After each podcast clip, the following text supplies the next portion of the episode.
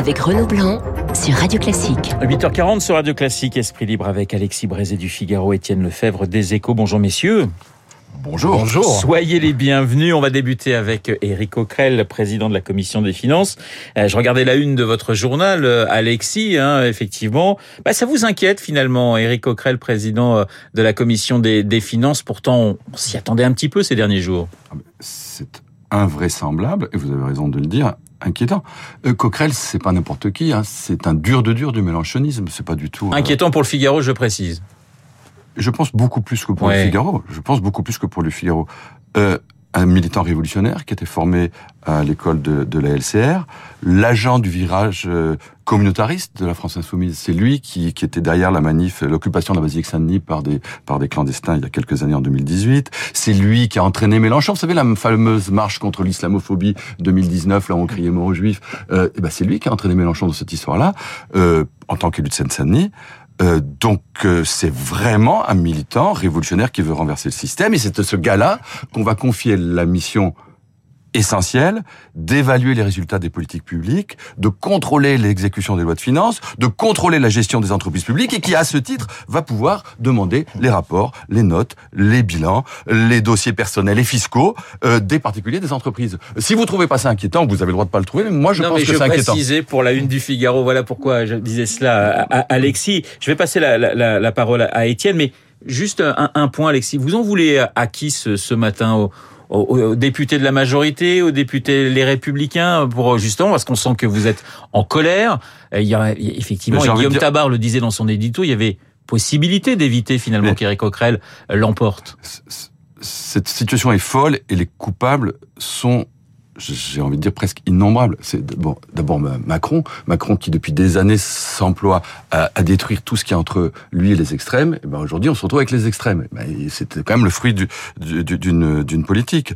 Euh, les socialistes qui se sont couchés devant la France insoumise, ils n'étaient pas obligés. Ils ont avalé tout, l'hégémonie doctrinale, le, le, le, choix des postes et tout ça. Ils, ils ont tout avalé. Et, et puis effectivement, euh, le RN qui par ses surenchères programmatiques finalement a donné aussi du crédit à, à, à, au programme de France Insoumise. Et puis les LR, qui auraient pu s'entendre pour éviter la France Insoumise, la REM aussi, la REM aussi, ils auraient pu voter, d'ailleurs, entre nous soit dit. Hein, mais, enfin bon. mais en tout cas, les LR auraient pu. Il y avait une solution qui permettait de, de, de, de d'élire Monsieur de Courson euh, ou de partager entre Monsieur de Courson, etc. Et ils n'ont pas voulu parce qu'ils n'ont pas voulu voter pour le Rassemblement national. Bah, le résultat, c'est qu'il y a Mélenchon très bien. Bah, c'est vrai qu'Étienne, il y avait la, la, solution, si je puis dire, Valérie euh, Absolument. Rabault. Euh, là, on est allé effectivement dans le dans ah le bah, choix le plus extrême. Ah ben, j'étais persuadé il y a une semaine que ce serait Valérie ouais. que, et que la raison euh, les socialistes, s'ils étaient allés au clash, alors c'était peut-être un peu tôt pour eux, parce qu'ils sont en vraie position de faiblesse, mais s'ils avaient mis Valérie Rabault, euh, je pense qu'il y aurait eu euh, des votes pour, pour elle de, venant de tous les bords politiques, et ça aurait été très très compliqué euh, pour Éric Coquerel. Très compliqué. Alexis le rappelait, c'est un poste éminemment stratégique, celui de président de la commission des finances. Oui, alors, c'est sur le papier, c'est stratégique. Euh, tout dépend de ce qu'il va en faire. Hein. Euh, ce qui est sûr, c'est qu'il va, il va faire de la com. Euh, oui. La France insoumise, ça, ça, c'est un peu le happening permanent à l'Assemblée, et ça, il sait faire. Il va y avoir certainement des descentes à Bercy pour exiger euh, des chiffres, des données fiscales sur les, les, uns et les autres. Il va certainement y avoir des, euh, des, des, auditions à grand spectacle où on va convoquer un tel ou un tel avec, avec les, les, les, caméras télé derrière. Euh, après, il y a des garde-fous. Ça fait belles images pour les, les, voilà, les chaînes d'infos. Voilà, alors ça fera du mal, ça fera, ça sera pas bon pour les travaux de l'Assemblée, serein, tout ce qu'on veut. Après, heureusement, il y a des garde-fous sur le secret fiscal. Il n'a pas le droit de le divulguer. quand même. Oh, bah ça va le gêner. Ah, ah, Alexis déjà prend des paris. On verra, on verra. Mais enfin, c'est c'est autre chose après que que de balancer des noms publiquement. Donc, euh, pareil. Euh, sur le pouvoir au niveau des amendements, le fameux article 40 qui permet euh, de faire des, de filtrer un peu les, les, les milliers d'amendements qui risquent d'arriver tous plus dépensiers les uns que les autres. Bon, ben heureusement, euh, les services de l'Assemblée, au nom de l'article 40, vérifient que euh, font le tri et il y a au moins la moitié ou les trois quarts de ces amendements qui passent pas Ouais. euh, le cap de cet article 40 parce qu'ils sont pas financés, ils sont pas raisonnables. Le président de la commission des finances a un rôle, il peut, il peut intervenir pour dire bon bah finalement euh, on peut prendre ça ou non.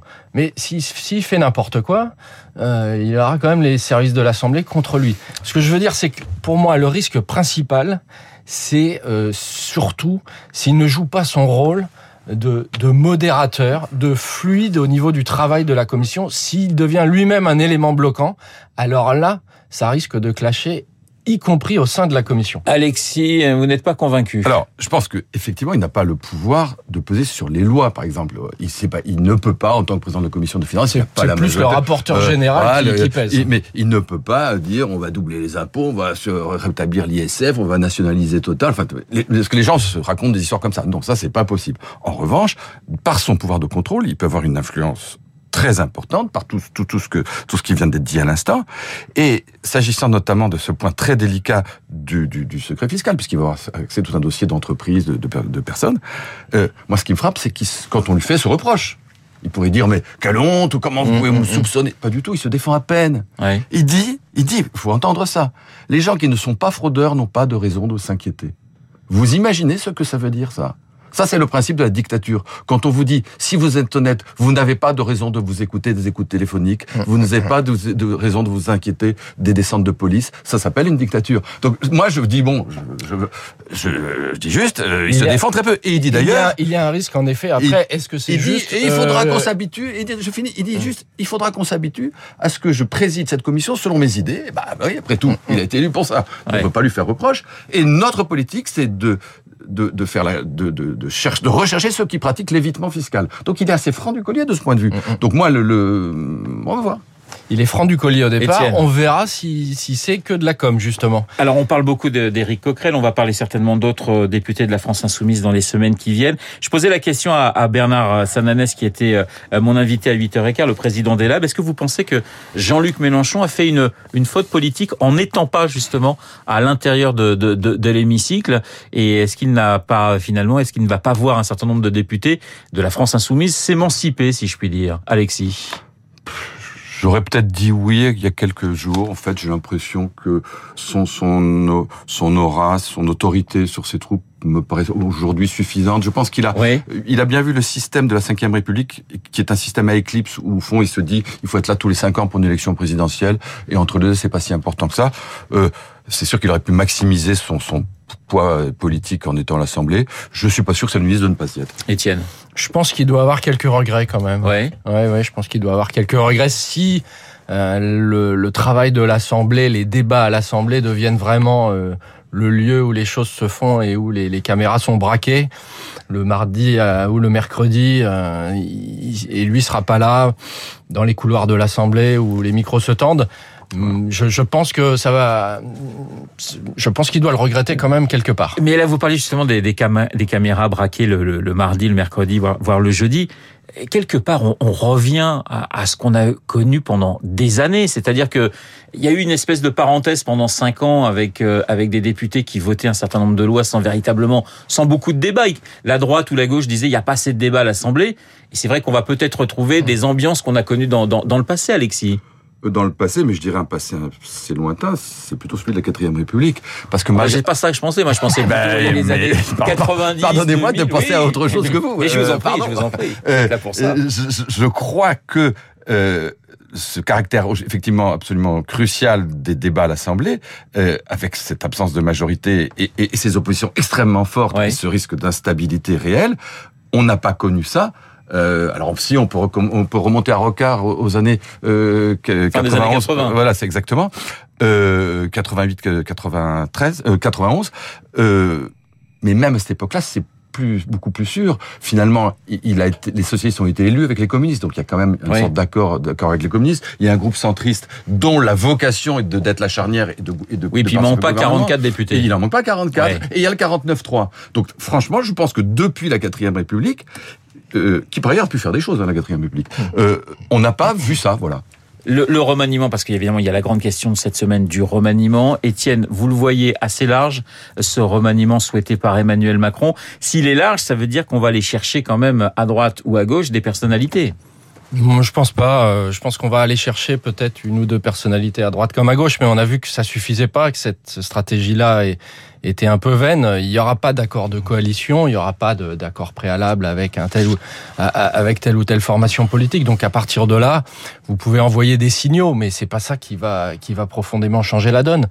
Et, et- et surtout euh, à l'Assemblée, c'est pas ça qui va vous assurer euh, des majorités. Et je rejoins ce qui vient d'être dit. On va avoir une instabilité permanente. Euh, pour moi, l'Assemblée, euh, j'aimerais bien qu'elle exerce davantage son rôle de contrôle.